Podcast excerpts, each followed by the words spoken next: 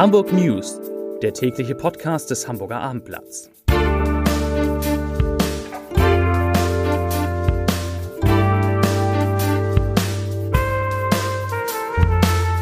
Moin, mein Name ist Lars Heider und heute geht es um Hamburger Krankenhäuser, die Insolvenzen und kurzfristige Schließung von Stationen fürchten. Weitere Themen. Wegen Leerstands wird gegen einen Vermieter ein sechsstelliges Bußgeld verhängt.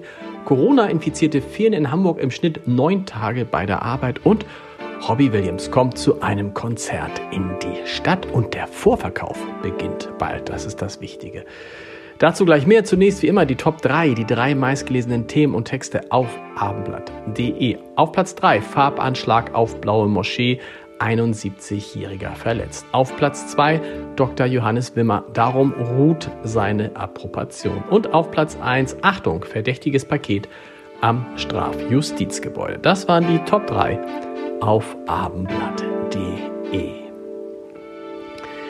Dem derzeit mächtigsten und bekanntesten Hamburger hat das Coronavirus in den vergangenen zweieinhalb Jahren nichts anhaben können. Jetzt hat sich Bundeskanzler Olaf Scholz obwohl inzwischen viermal geimpft, doch noch angesteckt. Er hat sich mit leichten Erkältungssymptomen im Bundeskanzleramt in die dortige Kanzlerwohnung zurückgezogen, sagt Regierungssprecher Steffen Hebestreit und arbeite, was möchte man sagen, selbstverständlich weiter wo wir gerade beim Thema sind, also beim Thema Corona. 3,6 von 100 Infizierten leiden in Hamburg unter Langzeitfolgen des Virus und können deshalb im Schnitt 47,5 Tage nicht arbeiten. Das geht aus einer Auswertung hervor, die die AOK heute vorgestellt hat. Danach sei in Hamburg insgesamt etwa jeder siebte Beschäftigte bei der Arbeit wegen Corona ausgefallen.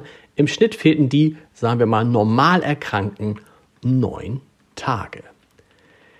Die 2009 ins Leben gerufene Hamburger Klimawoche wird es nicht mehr geben. Organisator Frank Schweikert will zusammen mit seinen Mitstreitern, zu denen unter anderem der Hamburger Unternehmer Frank Otto gehört, etwas Größeres aufbauen. Ihm schwebt eine tägliche 45 Minuten dauernde Fernsehsendung vor, die sich mit dem Klimawandel beschäftigt und die auf möglichst vielen Kanälen ausgestrahlt werden soll.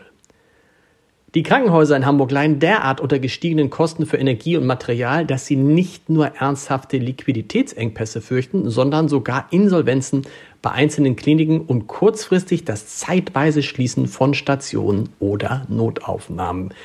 Wir sind keine Tankstellen und können einfach den Benzinpreis erhöhen, sagt Joachim Gemmel, Vorsitzender der Hamburgischen Krankenhausgesellschaft und Chief Operating Officer bei Asklepios, einem der beiden großen Arbeitgeber in Hamburg.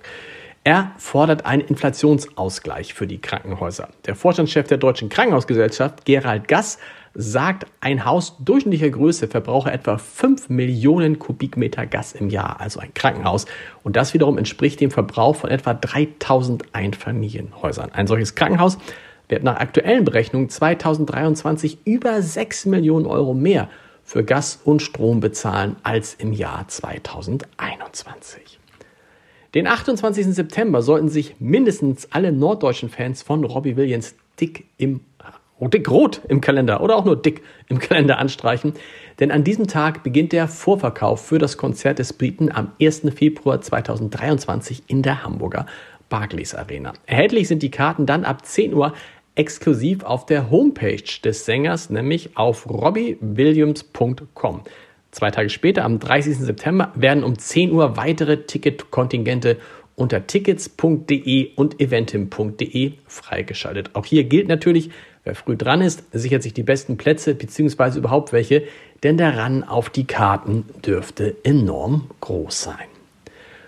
Groß ist auch dieser Fall und deshalb offenbar Grund genug für das Bezirksamt Eimsbüttel, ein Signal in die Hamburger Immobilienwirtschaft zu senden. Das Bezirksamt hat wegen jahrelangen Leerstands von Dutzenden Wohnungen in Lockstedt gegen einen Eigentümer und Vermieter eine Strafe in sechsstelliger Höhe verhängt. Offiziell ist diese Forderung bezeichnet mit Ausgleichszahlung für nicht erstellten Ersatzwohnraum. Tatsächlich steckt eine seit Jahren währende Auseinandersetzung dahinter, was mit den ehemals vier Gelbklinkerblöcken an den Straßen Grandweg und an der Lobeck geschieht. Einer der Blöcke mit zahlreichen Wohnungen wurde bereits abgerissen. Hier sollte ein Neubau entstehen, doch das Vorhaben stockt, obwohl die Lage nun wirklich sehr, sehr attraktiv ist. Den Verantwortlichen im Bezirk ist nun nach acht, nach, nach Jahren des Leerstands, nicht nach acht, sondern nach Jahren des Leerstands und einer Zwischenvermietung an Geflüchtete augenscheinlich der Geduldsfaden gerissen. Auf die Abendblattfrage, ob es sich um eine niedrige, mittlere oder hohe sechsstellige Ausgleichszahlung drehe, die der Vermieter bezahlen muss, antwortete der Bezirk trocken, es handelt sich um einen hohen sechsstelligen Betrag. Das war's für heute mit den Hamburg News. Weitere Podcasts des Hamburger Abendblatts hören Sie unter www.abendblatt.de slash podcast, auch unter anderem den neuen Aufsteiger-Podcast unter die Top 30 der Podcasts in Deutschland gekommen mit, mit dem Ernährungsexperten Matthias Riedel. Hören Sie mal rein, www.abendblatt.de slash podcast. Und die Hamburg News gibt's morgen wieder um 17 Uhr. Bis dahin. Tschüss.